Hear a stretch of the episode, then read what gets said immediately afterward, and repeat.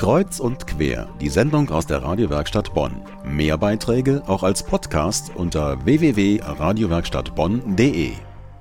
Das neue Jahr ist da. Vier Tage jung. Also noch ganz frisch. Traditionell widmen wir die erste Sendung im neuen Jahr den Menschen hinter den Kulissen der Radiowerkstatt Bonn. Wir stellen neue Kollegen und alte Hasen vor. Zum Beispiel meinen neuen Kollegen Mario Rembold. Guten Abend, Mario. Hallo.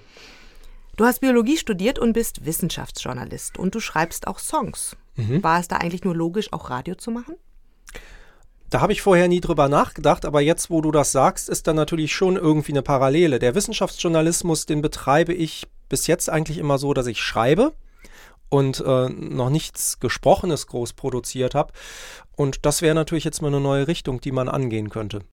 Wissenschaft ist ja ein bisschen ein dröges Thema. Ähm, was stellst du dir da so vor fürs Radio? Also wenn ich mir jetzt irgendwie überlege, jemand erklärt die Quantenphysik fürs Radio, ähm, schwieriges Thema, oder? Naja, es ist, denke ich, wichtig, dass die Leute, die forschen, die forschen ja auch mit unseren Geldern letztlich, dass das, was die machen, den Weg auch in die Öffentlichkeit findet und dass die Leute wissen, warum das gemacht wird. Vielleicht auch bei weniger spektakulären Themen. Und ähm, das ist dann die Herausforderung natürlich für den Journalisten, das aufzubereiten. Und das Radio natürlich ein tolles Medium. Wie bist du jetzt ausgerechnet auf die Radiowerkstatt Bonn gekommen?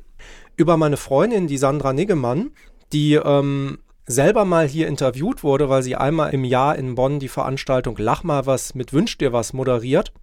Sie hat sich dann dafür interessiert, ist mal öfter zu den Redaktionssitzungen gekommen und dann war ich auch mal dabei und ja, auf einmal war ich dann mittendrin. Mittendrin ist ein gutes Stichwort. Du ähm, hast ja mit deinem ersten Interview, bist du eigentlich ja ganz groß und mit Turbo sozusagen eingestiegen, denn dein erster Interviewgast war kein geringerer als Alt-Bundestagspräsident Wolfgang Thierse. Ja, wie kam es denn dazu?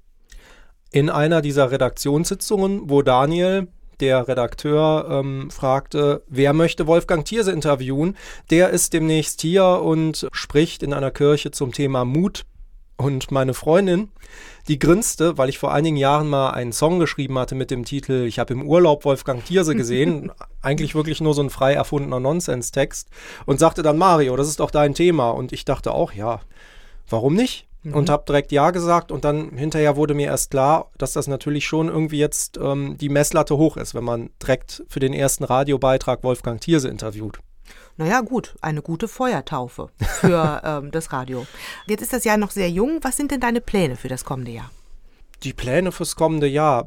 Jetzt vielleicht in Bezug auf Radio. Ähm, lasse ich mich selber mal überraschen, was da kommt. Wie gerade gesagt, ich finde halt als Wissenschaftsjournalist äh, und auch als gelernter Biologe, der selber auch schon mal im Labor stand, finde ich es halt schön und auch immer eine wichtige Herausforderung.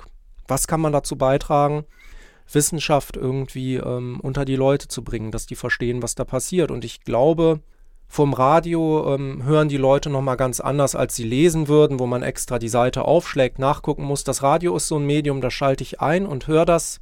Das ist eine andere Form, wie man das aufbereiten muss.